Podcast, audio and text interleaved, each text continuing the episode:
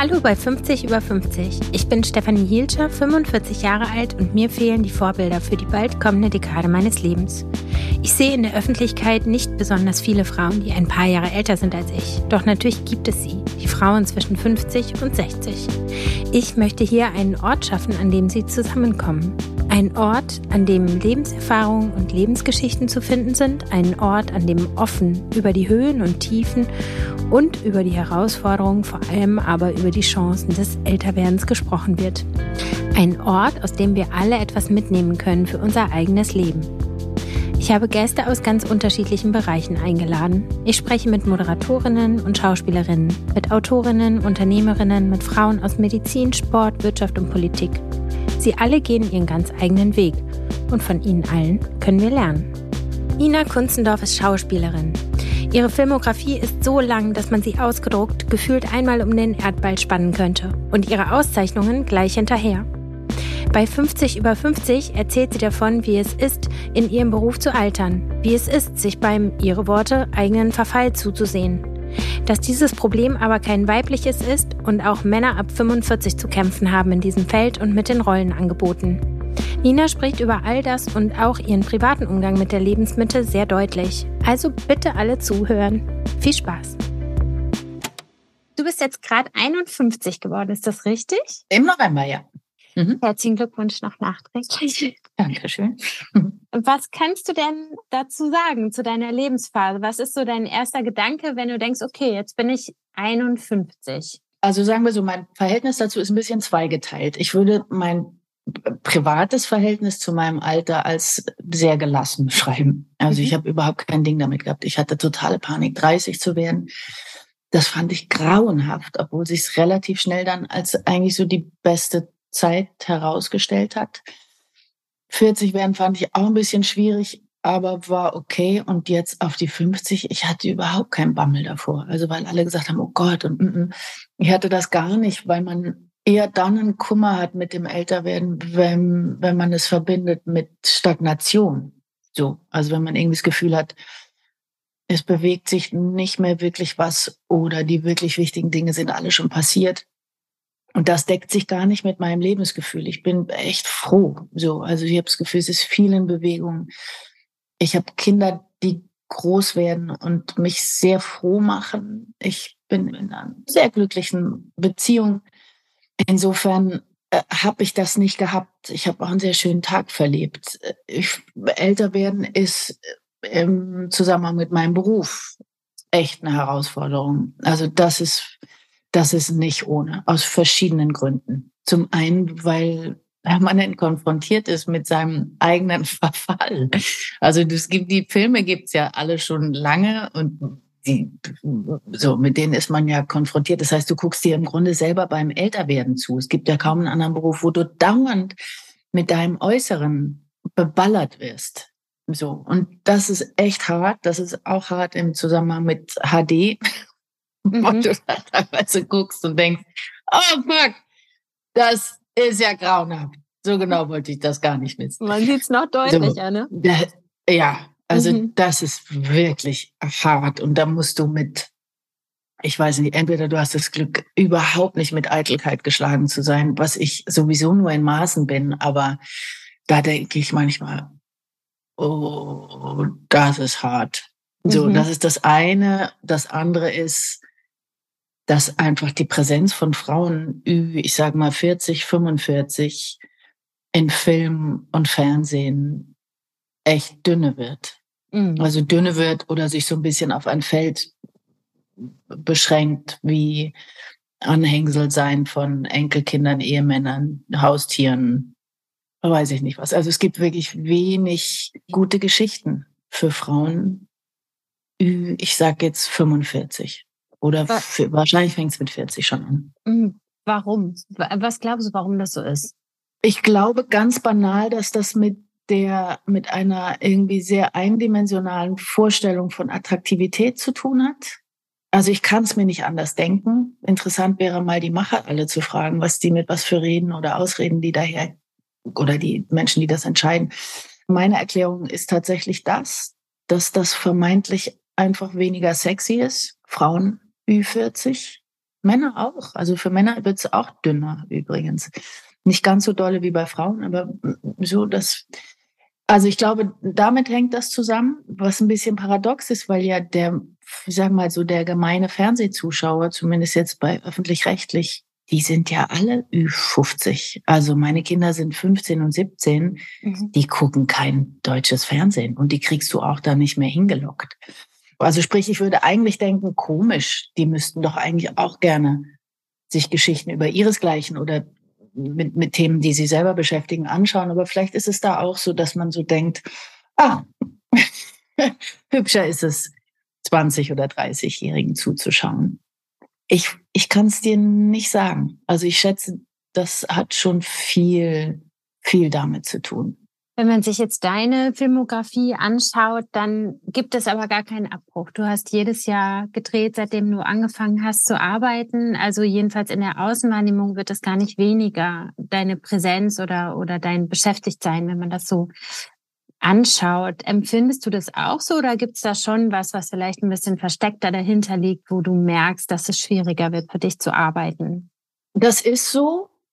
Also ich fühle mich da tatsächlich privilegiert oder noch privilegiert. Ich, ich habe irgendwie, ich habe Glück tatsächlich, dass ich in Arbeit bin. Aber ich würde schon beschreiben, dass die Rollen sich verändern. Und zwar nicht verändern, weil natürlich man mit 40, 50, 60 andere Rollen spielt, sondern weil das Rollengefüge ein anderes wird. Also ich bin schon auch jetzt, wenn ich so gucke auf die letzten Jahre, ist das schon eher das Rollengefüge von die Ehefrau oder die Mutter oder so. Also es kommt seltener vor, dass man im Zentrum ist. Also das kommt wirklich seltener vor, was ich tatsächlich auch einigermaßen bescheuert finde. Und jetzt gar nicht über meine Person gesprochen, sondern weil ich immer denke, es gäbe so viel zu erzählen. Also nicht, dass es nicht viel auch über 20-Jährige zu erzählen gibt und auch nicht, ich würde das auch gerne wirklich dazu sagen, es ist nicht so, dass ich mich grundsätzlich nur für Filme interessiere, in denen quasi meinesgleichen oder mein Alter vorkommt. Das ist totaler Blödsinn. Ich habe im Kino vor nicht allzu langer Zeit gesehen, ähm, Der schlimmste Mensch der Welt. Hast du das zufällig gesehen? Habe ich nicht gesehen. So ein herrlicher Film. Die sind alle Anfang 30, aber da gucke ich drauf mhm. und denke mir, ah, ah, okay, das kenne ich oder das kenne mhm. ich nicht, aber das verstehe ich oder das habe ich auch schon durch. Also ich kann mich grundsätzlich für gute Geschichten immer begeistern. Also sprich, ich glaube, wir haben einfach auch einen Mangel an guten Geschichten, jetzt mal unabhängig von Altersgefüge. Aber wenn ich überlege, was man so mit 50 durch hat, alles, Kinder ja, Kinder nein, verschiedene Beziehungen, glückliche Beziehungen, vor die Wand gefahrenen Beziehungen, äh, Durchhänger, Durststrecken, Dramen, glückliche Zeiten. Also der Fundus wäre eigentlich so reichhaltig und auch wirklich viel reichhaltiger, als ich so das Gefühl habe, dass das dann halt vorkommt im Sinne von noch eine lustige Geschichte über eine Patchwork-Familie oder, mhm. weiß ich nicht, die Ehefrau von Höllele, so. Das, mhm. ich, es ist mir wirklich ein Rätsel. Also es heißt mhm. immer, es ist in Bewegung. So sagen alle mal, ja, warte mal, Moment, da tut sich viel. Vielleicht ist das meiner Ungeduld geschuldet, dass ich denke, oh, ich krieg's auch nicht so richtig mit. Ja, ich glaube auch, dass sich viel tut, aber dass so viel zu tun ist, dass es dauert, bis man die Ergebnisse sieht. Was ich noch interessant finde, ist, wie du ja auch beschreibst, der Fundus, der die Grundlage für gute Geschichten bieten kann oder sollte, ist ja wirklich wahnsinnig reich und es kommt mir so vor, als wäre die Außenwahrnehmung so, dass es in dieser Lebenszeit zwischen, weiß ich nicht, 45 und 55, 60 vielleicht gar keine wichtigen Geschichten zu erzählen gibt, was aber ja totaler Quatsch ist. Total. Vor allem glaube ich, dass es eher verbunden wird mit, wie soll ich sagen, mit Drama oder mit Frust oder mit Schwere oder mit Konflikt, was sicherlich der Fall ist. Also das will ich gar nicht leugnen, zumal das ja oft die spannenden Geschichten mhm. sind. Aber du kannst ja auch Geschichten erzählen über irgendwelche Arten von Neuanfängen. Ich verstehe zum Beispiel überhaupt nicht, warum es nicht tolle Liebesgeschichten gibt mhm. für ein 50-jähriges Paar. Also es ist mir wirklich ein blankes Rätsel. Verstehe das nicht. Mhm.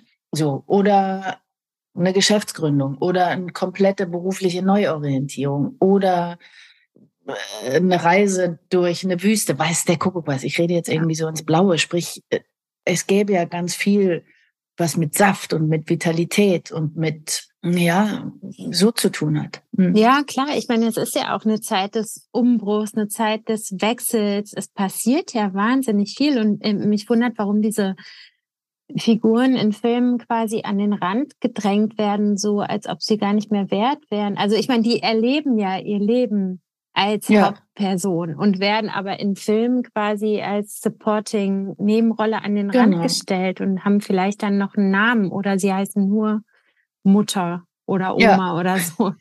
genau. Und, aber trotzdem leben sie ja ihr Leben. Vielleicht hat es auch ein bisschen damit zu tun, dass ja im Moment zum Glück irre viel in Bewegung ist. Also gerade jetzt auch im Film und Fernsehen. Es ist ja so, ich habe das Gefühl, es ist ja eine, zum Glück und endlich eine viel größere Aufmerksamkeit auch auf Diversität da und so das Abbilden von einer Gesellschaft, in der wir ja leben. Und zwar ohne, dass das dann ein Themenfilm wird. Also das, wenn ich denke, in meinem Umfeld, in meinem Freundeskreis ist ja alles vorhanden, von schwul bis lesbisch bis gehandicapt bis weiß, weiß nicht, andere Hautfarbe. Und da habe ich das Gefühl, da tut sich was im Moment zum Glück und endlich und wird auch viel geredet drüber. Aber selbst da denke ich meistens, dass das auch einer bestimmten Attraktivität oder Vorstellung von Attraktivität folgen muss. Also wenn man mal jetzt denkt, was dann abgebildet wird oder wer besetzt wird, das ist in der Regel auch nicht die ich sage jetzt ganz blöd raus, aber die 60-Jährige im Rollstuhl oder die 70-Jährige, weiß ich nicht, People of Color, das ist ja auch da ist das immer noch so ein Diktat, dass das gerne dann aber doch auch jung und attraktiv sein sollte. Stimmt, ist zumindest ist meine Wahrnehmung. Punkt. Ja, habe ich noch nie darüber nachgedacht, aber da hast du natürlich total recht. Also ich, ich zumindest, also wie gesagt, ich nehme das so wahr. Wie gesagt, immer mit dem Zusatz, zum Glück bewegt sich da was. Ich will gar nicht verfallen in so ein, ja, okay, aber die haben jetzt eine Aufmerksamkeit. Warum haben denn wir nicht als älter werdende Frauen? Aber komischerweise vermischt sich das, das Thema auch eben an der Stelle. Mhm. Wie geht dir das denn? Ähm, wie empfindest du denn die Wahrnehmung deiner Person als Schauspielerin in dem Business? Wie hat sich der Blick auf dich verändert mit dem Älterwerden? Das Lustige ist, dass ich eigentlich, wie soll ich das beschreiben? Also wenn ich zurückdenke an die Schauspielschule oder jetzt so meine ersten Engagements, ich war nie in dem Mädchenfach zum Beispiel. Also ich habe nie, auch als junge Schauspielerin, ich war, ich habe nie Desdemona gespielt oder Ophelia oder mm, mm, mm. ich habe auch schon an der Schauspielschule, wenn wir Projekte gemacht haben, Hamlet oder sowas, dann war ich immer Hamlets Mutter. Ich habe so, so eine bestimmte Schublade, habe ich erstmal sowieso schon übersprungen was bestimmt mit meinem Wesen, mit meiner Ausstrahlung zu tun hat, die ohnehin, ich nehme die Tatortzeit raus, immer eher verortet wird in spröde, herbe, starke Frau, ein Begriff, den ich gar nicht gerne mag.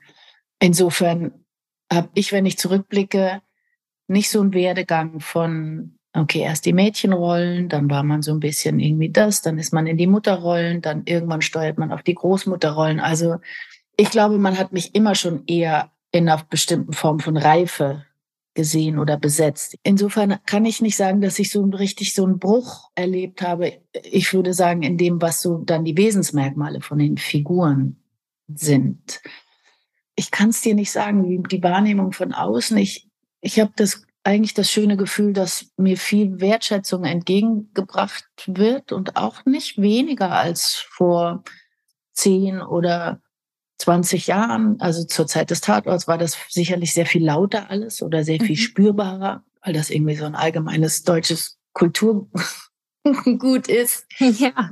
Aber also die Zuneigung grundsätzlich ist nicht weniger geworden, nur schlicht und ergreifend das Rollenangebot. Mhm. Also das ist das, was ich wahrnehme, dass einfach zu wenig wirklich tolle, gute Geschichten erzählt werden. Kannst du das so messbar verdeutlichen? Also hast du sonst im Monat drei Drehbücher bekommen und jetzt ist es nur noch eins oder so, was quasi zu einer Figur in deinem Alter passen würde? Ja, also ich kann das okay. schon an Zahlen festmachen. Jetzt mhm. habe ich ja eh nie irgendwie im Jahr gedreht wie eine Blöde, was nicht zuletzt auch damit zu tun hat, dass ich zwei Kinder habe. Die sind zwar jetzt, wie man immer so schön sagt, aus dem Gröbsten raus, aber ich bin alleinerziehend. Insofern, ich kann jetzt gar nicht 25 Filme im Jahr machen. Das würde sowieso nicht gehen. Und ich habe eh schon immer auch echt ausgewählt, so, also versucht irgendwie eher mich rar zu machen und dann weniger, aber anständige Projekte zu machen als so was nicht heißt, dass ich nicht auch schon Grütze gedreht habe, weil ich dachte, ich muss irgendwie das nächste halbe Jahr finanzieren. Mhm. Also so, das, das kommt schon auch vor. Insofern kriege ich immer noch eine ganz gute Ausbeute hin, aber ich muss mehr Kompromisse machen und es sind definitiv weniger Angebote, die mich ins Zentrum setzen. Also das kann ich sagen, ja.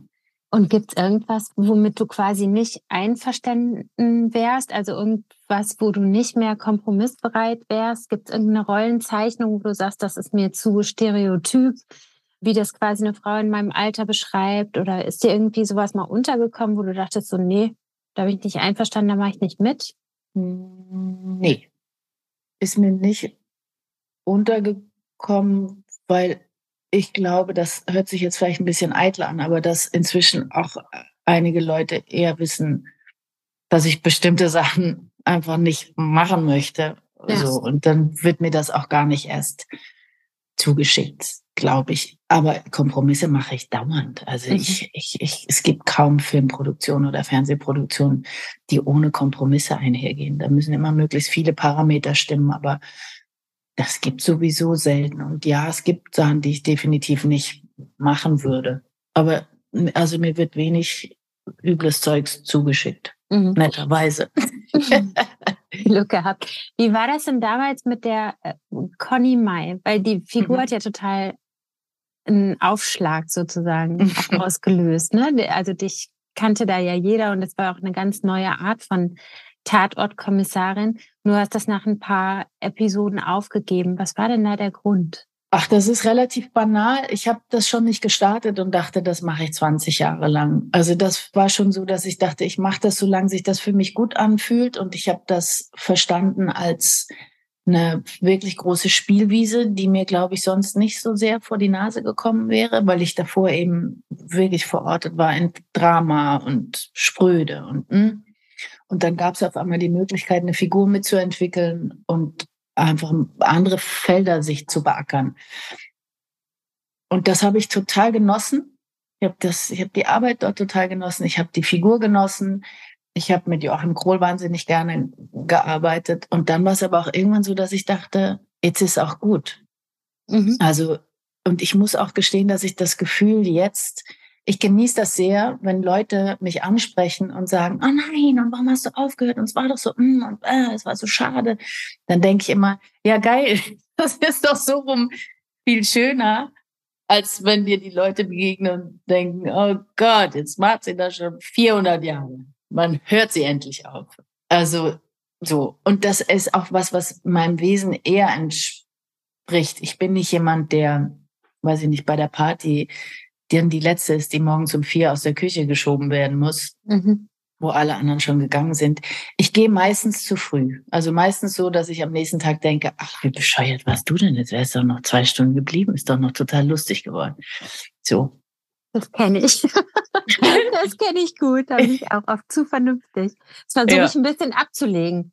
Mhm. Die Vernunft. Werbung. Mein heutiger Werbepartner ist Venya. Benja hat eine Wirkstoffpflege entwickelt, die auf die Bedürfnisse der Haut beim Älterwerden eingeht und die ich selbst schon testen durfte. Mir gefällt das Healthy Aging Konzept, denn hierbei geht es nicht darum, das Altern aufzuhalten, das geht ja auch gar nicht. Vielmehr hilft Benja der Haut im Alterungsprozess, sich selbst zu regenerieren. Von Benja habe ich auch viel über die Haut gelernt, welche Bedürfnisse sie beim Altern hat und wie eine Hautpflege die natürlichen Reparaturprozesse ankurbeln kann. Das kann unsere Haut nämlich eigentlich selber, wenn wir sie lassen. Die Pflegeserie hat viele hautidentische Wirkstoffe und nur solche, die unsere Haut kennt, aufnehmen kann und deren Nutzen wissenschaftlich belegt ist. Alles, was sie nicht braucht, ist auch nicht drin. Keine Duftstoffe, keine Emulgatoren oder Silikone. Es gibt keine unnötigen Produkte und so besteht die ganze Pflegeroutine aus gerade einmal fünf Schritten. Tippitoppi. Mit dem Rabattcode Stefanie20, das wird in Großbuchstaben und zusammengeschrieben, erhaltet ihr 20% Rabatt bis Ende April. Mehr zur Marke und zu den einzelnen Produkten erfahrt ihr unter venya.com. Benja ist übrigens von Frauen für Frauen entwickelt und wird in Deutschland hergestellt. Den Link findet ihr wie immer in den Show Notes. Vielen Dank an meinen Werbepartner Benja. Und ich stelle euch heute noch den zweiten Werbepartner dieser Episode vor. Das ist Dr. Kade. Genauer das Kade Fungin Befeuchtungsgel. Vaginale Atrophie mit dem Symptom Scheidentrockenheit kann viele Ursachen haben. Zum Beispiel verspüren viele Frauen, die in die Wechseljahre kommen, dass die Vagina trockener wird. Auch die Pille kann die Trockenheit auslösen, sowie Stress, Schwangerschaft oder Diabetes. Es gibt viele Ursachen. Im besten Fall löst sie nur ein unangenehmes Zwicken aus. Oder aber Juckreiz, Brennen oder sogar Schmerzen beim Sex. Kadefungin Befeuchtungsgel kann diese Beschwerden lindern. Dazu verzichtet das Gel auf Hormone, nicht aber auf feuchtigkeitsspendende Hyaluronsäure. Da das Gel parfümfrei und ohne Farbstoffe ist, ist es auch unbedenklich während der Schwangerschaft und Stillzeit anwendbar. Danke an meinen Partner Dr. Kade für die Unterstützung. Weitere Infos zu Dr. Kade findet ihr in den Show Notes. Werbung Ende. Was wünschst du dir für die nächste Zeit für Rollen? Also was wünschst du dir beruflich? Was soll passieren? Naja, das deckt sich eben grundsätzlich mit meinem Bedürfnis nach anderen Geschichten. So jetzt auch schon mal wirklich unabhängig von mir und meinem Alter fehlen mir gute Geschichten. Mir fehlt das. Also ich muss gestehen, dass ich selber so gut wie kein deutsches Fernsehen gucke. Immer so ausgewählte Projekte, ja, aber ich merke, die Sachen, die mich wirklich beschäftigen oder berühren oder begeistern, die finde ich woanders. So, also die finde ich, wenn ich eine Serie mit Kate Winslet zum Beispiel anschaue, Mayor of Easttown habe ich neulich gesehen. Die ist auch nicht mehr knusprige 30, sondern, weiß ich nicht, Mitte, Ende 40, sowas. Ein bisschen mhm. jünger wird die sein als ich. Da sitze ich und denke, warum machen wir sowas nicht? Das mhm. ist toll. Also es ist eine Frau, die einem zum Beispiel über sechs Folgen oder wie lange das geht, echt nicht immer sympathisch ist. Also guckt man so drauf und denkt, sag mal, jetzt ein bisschen freundlicher oder mh. Hm. dafür geht einem dann das Herz auf, wenn die an einer Stelle so lachen muss, dass man denkt, ah, oh, herrlich. So, das ist eine tolle Figur, weil die Geschichten erlebt hat, die hat Verlust erlebt, die ist, du guckst ihr trotzdem zu, wie sie sucht, wie sie will, wie sie neue Liebe versucht. Das funktioniert nicht und das finde ich herrlich. Also diese Art von Geschichten und wenn ich sage, kleine Geschichten hört sich das eigentlich dämlich an, weil sich das immer anhört wie unwichtig so. Aber mir fehlen Geschichten, die wirklich hingucken, die ein hohes Maß an Authentizität auch haben. Heißt nicht, dass ich nicht auch gerne Fantasy gucke und so weiter. Aber wenn ich, wenn ich mhm. mir für mich was wünschen dürfte, sowohl als Zuschauerin als auch als Spielerin, dann ist das sicherlich was, dass ich das liebe, oder eben, was ich vorhin sagte, der schlimmste Mensch der Welt, da gucke ich drauf und vergesse, ah, ich gucke Schauspielern bei der Arbeit zu. Weil ich auf Menschen gucke und weil ich mhm. schaue, wie die kämpfen und wie sie versuchen und wie sie lieben und wie sie so. Und ich schaue drauf und denke mir, da hat, also in letztem Fall weiß ich, dass es ein Regisseur bei Joachim Trier. Ich denke, der hat was verstanden. Mhm. Der hat was verstanden über Menschen, über Psychologie, über das ist was, was mir total fehlt und was ich mir wirklich unabhängig jetzt von, sind das dann Geschichten über 50, 60 oder 30-Jährige, grundsätzlich fehlt und was ich mir aber ganz eigennützig auch für mich selber wünschen würde. Ja. Mhm. Gab es für dich einen bestimmten Moment, in dem du gemerkt hast, dass du älter wirst? Also zum Beispiel körperlich? Oh, ich bin so schlecht mit mir, was das angeht, weil ich immer eher so, warum auch immer darauf konditioniert bin, das nicht so ernst zu nehmen. Also mhm. ich bin überhaupt nicht jemand, der schnell so denkt, oh, ich habe ein Zipperlein, ich muss zum Arzt. Oh, da ist aber irgendwie, also ich bin bin da ein bisschen unbegabt in Sachen Achtsamkeit, was mich selbst angeht. Ja, es gibt es gibt ein Ding tatsächlich, aber habe ich das im Zusammenhang mit Älterwerden? Ich war letztes Jahr, habe ich mein Herz untersuchen lassen weil mein Papa mir in den Arsch getreten hat und gesagt hat, du machst das jetzt, weil wir in der Familie so ein bisschen so eine Geschichte haben. Und da haben die festgestellt, dass ein Gefäß irgendwie ein bisschen zu ist. Also sprich, ich den gleichen Quatsch geerbt habe, den, den mein Vater hat. Und jetzt muss ich so dämliche Herztabletten nehmen. Und muss schon teilweise echt lachen, wenn ich mir selber so den Satz, ah, übrigens, jetzt wo wir sprechen, fällt mir gerade ein, dass ich vergessen habe, die Tabletten zu nehmen. Mhm. Wenn ich so sage, oh Mist, ich habe vergessen, meine Herztabletten zu nehmen, dann habe ich noch nicht gesagt, und habe einen Lachanfall bekommen, weil ich dachte, Gott, das hört sich an wie so eine Oma. Ich habe vergessen, meine Herztabletten zu nehmen. Also mhm. das, das ist vielleicht so jetzt was sehr, sehr Konkretes. Ja, das ähm, ist irgendwie ganz interessant, weil das ja so zeigt, dass der Körper macht halt weiter und mhm. die Psyche muss ja auch erstmal hinterherkommen und sich dran genau. gewöhnen, weil, weil der Geist ja quasi nicht wirklich altert, ne? Total. Ja. Total. Und ja. ich habe das ja auch gar nicht gemerkt. Also ich bin dann, ich hatte ja gar, gar keine Beschwerden. Ich wusste mhm. davon ja gar nichts. Das heißt, es mhm. war wirklich ein Zufall, mhm. dass die das rausgefunden haben. Sonst, ich bin eigentlich ganz gut in meiner Kraft. Also ich glaube, ich fühle mich jetzt nicht irgendwie ledierter oder körperlich schwächer als vor zehn Jahren. Mhm. Hast du irgendwelche Wechseljahrsbeschwerden? Noch nicht wirklich. Ich bin nicht ganz sicher, ob das was ist, was sich so ein bisschen auf meine Stimmung teilweise schlägt. Mhm. Also ich bin noch nicht in den Wechseljahren oder was heißt bin noch nicht, man rutscht da ja so langsam rein. Ich bin auch da alles noch recht vital. Ich habe auch zum Glück nicht so Hitzewallungen Geschichten und so. Es ist lustig, dass du mich das fragst, weil ich neulich bei einer Produktion saß, bei der vorletzten, die ich gemacht habe. Und wenn da Kollegin in der Maske saß, wo auch männliche Schauspieler saßen, und wir haben über Wechseljahre gesprochen, mhm. über so wie, wo man da ist und ob das schon da ist und was für Beschwerden und so weiter. Und haben so ganz normal geredet. Mhm. Und dann habe ich irgendwann gesagt, das ist eigentlich, mir gefällt das jetzt gerade, weil das wirklich, ich glaube, noch vor ein paar Jahren hätte das nicht stattgefunden. Ja. Dass man sitzt, auch mit Männern, die sich dann auch ins Gespräch mit ein und man redet da über, hast du eigentlich auch Hitzewallung oder nicht? Oder wie ist denn das bei dir? Oder merkst du auch Stimmungsschwankungen? Aber ah, was nimmst du? Und das, das, ich habe das Gefühl, das verändert sich sehr. Also ich habe das Glück, dass ich es nicht wirklich merke, außer dass ich so ein bisschen gereizter bin, nicht so richtig gut schlafe kann auch mhm. sein, dass das damit zusammenhängt und so ein bisschen drüber durch die Gegend laufe, aber ich weiß nicht, das kann auch mit irgendwie dem zu tun haben, mit dem man im Moment ja wirklich täglich konfrontiert ist. Ja, ja, das stimmt. Also passt natürlich alles in die Symptomliste der genau. Perimenopause genau. und so weiter. Aber klar, es kann, man, man weiß es natürlich nicht genau.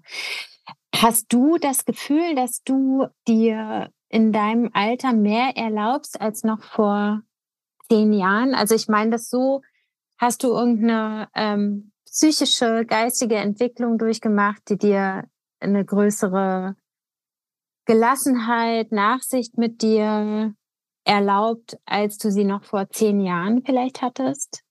Nee, das glaube ich tatsächlich blöderweise nicht. Ich glaube, ich bin mit mir nicht nachlässiger geworden. Das, das glaube ich nicht. Ich glaube, was ich mit Sicherheit jetzt bin, ist, dass ich ein, ein bisschen ein besseres Gespür dafür habe, was mir gut tut und was nicht. Mhm. Also damit meine ich auch zwischenmenschliche Dinge, so mhm. Erfahrungen, die ich in Beziehungen vorher gemacht habe, von denen ich weiß, das möchte ich nicht nochmal.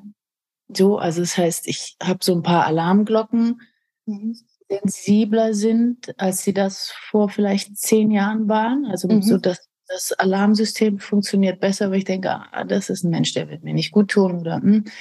und habe ein, ein, klareres Gespür für was meine Bedürfnisse sind oder was ich kann oder wo meine Grenzen sind. Also mhm. das ist, glaube ich, geschärft, würde ich sagen. Also so ein bisschen einen fokussierteren Blick, vielleicht auch einen fokussierteren Blick auf Dinge, die wesentlich sind und andere Sachen, wo man sagt, hm, brauche ich nicht mehr, interessiert mich nicht oder mh, hm, so. Und wie hast du das erreicht?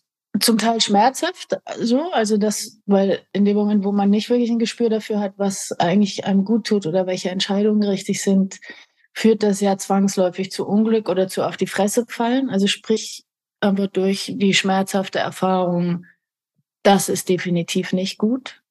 Dadurch, also dass ich einfach glaube ich, jetzt verstehe, dass es gibt bestimmte Sachen, die ich aber nicht nochmal haben möchte. Mhm. Also sprich weniger jetzt durch eine ruhige Erkenntnis oder Meditation oder oder, sondern einfach schlicht und ergreifend durch die sehr nachdrückliche Erfahrung. viel wird auch, zumindest habe ich das Gefühl, dadurch geschult. Ich habe zwei Kinder, die ich großziehe und die ich irgendwie jetzt seit einer ganzen Weile alleine großziehe. Und das ist eine taffe Schule. so an immer wieder über sich selber reflektieren und immer wieder sein eigenes Koordinatensystem schärfen, weil das ja, du ja immer wieder deinen Kindern Vorbild sein willst. Du möchtest dir bestimmte Sachen beibringen, andere nicht. Das heißt, du bist ja dauernd dabei, auszutarieren oder zu gucken, hm, ist das jetzt gut, ist das schlecht, ist das das, was ich dadurch auch. Also das sind jetzt so die zwei Sachen, die mir einfallen würden. Mhm. Gibt es etwas, für das du dir in deinem Leben mehr Zeit nimmst als früher? Ich laufe mit ziemlich viel Dampf durch mein Leben und durch meinen Alltag. Also ich, ich bin nicht gut im fünf gerade sein lassen und faul sein. Mhm. So, also, aber es, es gelingt mir tatsächlich ein bisschen besser. Insofern, um deine Frage zu beantworten, ich sehe leichte Fortschritte. Also ich mache so ganz banale Sachen wie mal Mittagsschläfchen. Mhm. also wirklich Dinge, die ich vorher nicht gemacht habe. Wenn ich drehe, habe ich jetzt eigentlich mittags dann immer, wenn wir eine Pause machen, hat man immer eine Dreiviertelstunde oder eine Stunde Pause da habe ich mich immer hingelegt und einfach mal 20 Minuten die Augen zugemacht, gar nicht unbedingt geschlafen und Musik gehört oder so die Augen zugemacht. Das sind Sachen, die ich früher gar nicht gemacht habe. Das kann ich jetzt ein bisschen besser. Und ich mhm. übe mich wahnsinnig darin, ein bisschen wurstiger zu sein. Aber das sage ich, glaube ich, auch schon seit vielen Jahren. Also so irgendwie einfach ja, die Wohnung aussehen zu lassen wie Sau und trotzdem auf dem Sofa sitzen und schlechte Serien über Serienmörder gucken und sowas. das ist ein super Vorsatz, finde ich. Ja. Gibt es sonst irgendwas, wo du denkst, oh ja, das, das könnte ich jetzt mal irgendwie noch so für mich lernen oder kultivieren? Da kann ich mich jetzt vielleicht ein bisschen entspannen oder auf der anderen Seite vielleicht auch mal zusammenreißen und weiterentwickeln? Ach, das ist irgendwie schon so ein Lebensprojekt von mir, weil ich das habe ich schon so lange, aber man lernt da ja nie aus. Das hat schon mit dem zu tun, was ich eben auch beschrieben habe. Ich habe einen großen Anspruch an mich selber in unterschiedlichsten Bereichen. Also ich habe den Anspruch, eine gute Mutter zu sein und bin da sehr selbstkritisch mit mir. So, mhm. also da, wobei das kennen, glaube ich, auch ganz viele Mütter, dass man immer denkt, oh Gott, das habe ich falsch gemacht und das müsste man besser machen und das müsste ich besser. So, der Anspruch wird nicht gerade kleiner dadurch, dass ich die selber, also alleine erziehe. So, ich habe den Anspruch, eine gute Schauspielerin zu sein. Ich möchte irgendwie eine gute Freundin sein für meine Freunde etc. Also das ist was, was mich aber immer schon begleitet und ein Stück weit auch einfach ausmacht. Aber das wird mit zunehmendem Alter nicht unbedingt leichter. So. Und da übe ich mich sehr darin, einfach ein bisschen, ja, ein bisschen gelassener zu sein. Aber ich muss gestehen, das fällt mir schwer. Und hast du da irgendwelche Tools für dich? Oder ist das einfach nur so ein Ziel, mm. was halt da ist, an dem man so übt? Na, das ist ein Ziel und dann gibt's ja bestimmte Sachen, die man rausfindet, einfach die vielleicht vermeintlich sinnloses Tun sind, aber die, die einfach dann doch auch mit einer Art von Entspannung oder Ablenkung oder so zu tun haben. Ich bin zum Beispiel, ich, ich habe sehr die Liebe für den Garten entdeckt, mhm. weil wir so eine Bleibe auf dem Land haben. Und das ist was, was wirklich mein größtes Glück ist, da in der Erde rumzubuddeln. Und das ist so für mich mit das beste Vehikel eigentlich, um runterzukommen. So, um mich wirklich einfach nur mit dem zu beschäftigen, was vor mir ist und mit der großen Freude daran, dann ein Ergebnis zu sehen im Sinne von, da wächst eine Blume, da wächst eine Zucchini, da wächst so. Das habe ich für mich rausgefunden, dass das toll ist. Und da kann ich das auch. Da kann ich wirklich auch eine Stunde vorm Fenster sitzen und auf den Horizont gucken und warten, dass die Rehe vorbei galoppieren. Also kriege ich, ich krieg's schon hin. Wie schön. Ich mhm. mir gerade, ich, ich sehe gerade auch die Rehe vorbei. Die Rehe. Du beschreibst es so schön, dass ich auch gleich total entspannt bin. Das ist doch, du bist doch auf einem super Weg, oder? Yes! Sehr gut. Sag mal, hast du das Gefühl, dass du vielleicht für Frauen, die ein Stück jünger sind als du, so eine gewisse Vorbildfunktion hast? Vielleicht in deinem beruflichen oder privaten Umfeld? Naja, privat nur im Zusammenhang mit meinen Kindern jetzt. Beruflich, ehrlich gesagt, glaube ich, dass, und das hängt natürlich wieder mit dem zusammen, was wir vorhin gesprochen haben, dass junge Leute einfach kaum deutsches Fernsehen gucken. Also zum Beispiel die Freunde meiner Kinder, klar, die wissen dann jetzt auch schon so, was mein Beruf ist und hm, mich zu verorten, aber die haben mich nicht so auf dem Schirm, wie das, ich sage jetzt mal, einfach ein bisschen ältere Leute haben, die den Tatort geguckt haben oder die einfach Fernsehzuschauer sind und so. Insofern, also quasi auf dem Weg von, man sieht mich da nicht. Das Einzige, und das hängt sich ein bisschen an das Thema, worüber wir gesprochen haben, weil ja viel ich jetzt auch so konfrontiert werde mit der Frage, würden Sie sich denn operieren lassen und so? Das ist ja dann schnell auch immer Thema mit Frauen, die älter werden. Und ich immer dann antworten möchte, ich hoffe nicht. Also ich hoffe, dass ich so viel Gelassenheit habe und dann doch so viel Selbstbewusstsein, dass ich nicht eines Tages vor Verzweiflung schreiend vor dem Spiegel stehe und denke, jetzt muss ich sofort mich unters Messer legen, mhm. weil das für mich schon ein Stück weit auch mit Vorbild zu tun hat, dass ich immer denke, wenn alle junge Frauen permanent konfrontiert sind damit, dass Jungsein wichtig ist, weil sich die Frauen, die eigentlich älter werden, zeigen könnten und ein Gelassensein mit Älterwerden zeigen könnten, sich dann operieren lassen wie Nicole Kidman oder wie sie alle heißen, dann ist das kein gutes Vorbild. Also in dem Zusammenhang denke ich, oh, das würde ich gerne sein. So, also ich würde gerne so sein, dass man, wie ich das ja selber auch von Frauen, die älter sind wiederum als ich, man setzt ja an sich andere, andere Maßstäbe, wo ich so denke, ach, wie schön ist die denn? So, wer sind denn so die, wenn du, wenn du ein Stück weiter guckst, wer, wer ist für dich, also Vorbild ist auch ein bisschen komisches Wort. Auf der anderen Seite ist es eigentlich auch ein ganz schönes Wort, weil es einfach ein Bild ist, was man vor sich hat oder was vielleicht vor einem auf dem Lebensweg noch liegt. Gibt es da Frauen, die du nennen kannst, die für dich so eine, so eine Funktion haben von, oh ja, ach, wenn es so ist, wenn man älter ist, dann finde ich das irgendwie ganz gut. Mir fällt jetzt nur jemand ein, den natürlich keiner kennen kann, weil das ganz privat ist. Ähm, mhm. ich, es gibt hier, wenn ich mit meinem Hund spazieren gehe auf dem, auf dem Platz um die Ecke, wo ich wohne, gibt es eine sehr, sehr alte Dame, die da immer mal spazieren geht. Und der ich neulich gesagt habe, sie sehen so schön aus. weil die die ist ein bisschen immer wie aus so einem Film entsprungen. Die hat so merkwürdige große Hüte immer an und so ein Kleid. Und dann hast du immer das. Gefühl, die hat es schön gemacht für diesen Spaziergang. So weiße, lange Haare. Und da denke ich immer, ach, was für eine schöne Frau. Und mit wie viel würde die? So, das ist aber jetzt wirklich ein kleines und privates Beispiel. Mhm. Naja, Vorbild kann ich gar nicht sagen, aber wenn ich dazu, also das, was ich vorhin erzählt hatte, diese Serie mit Kate Winslet, da sieht die nicht immer hübsch und dolle aus, aber ich finde die unglaublich attraktiv und letztlich doch schön und einfach so eine tolle Schauspielerin. Das, das finde ich toll. Oder wenn ich an Frances McDormand denke, die sich, glaube ich, zumindest hat man den Eindruck, einen Scheißdreck schert um sehe ich sexy aus, bin ich, mm, mm, mm, aber eine so brillante Schauspielerin ist und mhm. so eine Ausstrahlung hat und so eine Kraft und so ein, also zumindest, ich weiß es nicht, vielleicht sitzt sie auch zu Hause und denkt sich, lieber Gott, schenk mir weniger Falten. Ich glaube es aber irgendwie nicht. Ich glaube, das ist eine, die denkt, ihr könnt mich alle mal kreuzweise. Ich mache das, was ich mache und ich denke da nicht drüber nach. Und so fantastischen, fantastische Filme macht. So, um jetzt von meiner Branche zu reden, das finde ich toll. Sowas mag mhm. ich sehr gerne. Das ist ja eh Attraktivität, Erotik ist ja eh, speist sich ja aus vielem. Das ist ja nicht einfach nur das Äußere, das ist ja, dann ist jemand in seiner Kraft, hat jemand Humor, ist mhm. er so. Das hat ja mit, mit so vielen Dingen zu tun.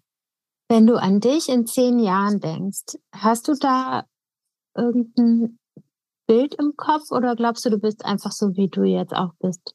Hm. Na, denke ich sofort erstmal daran, dass wahrscheinlich meine Kinder dann nicht mehr bei mir zu Hause sein werden. Wobei, wer weiß, vielleicht sind das auch so Stubenhocker, die sich aushalten lassen, bis sie 50 sind? Ich glaube es nicht. nee, also ich, insofern glaube ich, wird allein mein ganzes Lebensgefüge dann ein anderes sein. Ich habe einfach, ich kümmere mich jetzt um zwei schon sehr groß gewordene Kinder, aber die sind schon sehr Lebensinhalt und der wird sich in zehn Jahren bestimmt verschoben haben. Und wenn ich mir was wünschen dürfte, dann ist das verbunden mit Reisen. Also ich würde gerne Reisen machen mehr und verbunden damit, dass ich so die etwas romantische, wahrscheinlich romantische Vorstellung habe, dass ich mich mehr um mich kümmern kann. Also ich in meinem Leben mehr im Zentrum stehe, als ich das jetzt tue. Was würdest du denn dann machen? Äh, wie würdest du dich ins Zentrum stellen? Naja, das fängt mit, also das hängt mit sehr banalen Dingen zusammen. Wenn ich jetzt, und das hört sich jetzt so an, als ob ich jammern würde, möchte ich gar nicht. Ich bin echt gerne Mutter und liebe meine Kinder, aber selbstverständlich gibt es Zeiten, wo ich denke, oder andersrum. Ich habe vor zwei Jahren habe ich, oder ist länger schon her, habe ich gedreht in, in Antwerpen. Meine Kinder waren versorgt, meine Eltern waren hier. Und da saß ich morgens um 6 Uhr am Tisch, an meinem Frühstückstisch und hätte heulen können vor Glück, weil ich dachte, wie geil ist das denn? Ich kann mich jetzt einfach nur auf diesen Drehtag konzentrieren. Ich sitze jetzt hier, ich trinke meinen Kaffee, danach gehe ich arbeiten, ich muss nicht parallel denken, ah, muss ich das noch machen und um den muss ich mich kümmern, und, äh, äh, äh, sondern kann so meinen Kram machen und meinen Rhythmus gehen oder überhaupt wieder ein Gespür dafür bekommen, was wäre denn eigentlich mein Rhythmus? Was sind denn eigentlich meine Bedürfnisse so? Aber das ist echt der klassische Weg einer Mutter oder einer alleinerziehenden Mutter, dass immer auf der einen Seite was steht, aber eben auch auf der anderen Seite. Und ich glaube, das wird hart, also weil ich meine Kinder wirklich so liebe und die im Moment auch Zucker sind und ich echt gern mit denen zusammen bin. Die Vorstellung, dass die nicht mehr bei mir hier sind, ich glaube, da, das, das wird schon ein Weg. Mhm. Aber der setzt natürlich Freiräume auch dann wieder. Und das ist schon auch was, worauf ich mich freue. Das ist schön. Nina, ich danke dir sehr für das Gespräch. Ähm, ich danke dir. Für deine Offenheit, dass du alles so geteilt hast, was dich bewegt, beruflich und privat. Und ähm, ich wünsche dir alles, alles Gute. Das wünsche ich dir auch. Danke. Mach's gut. ja. Tschüss. Tschüss. Ja.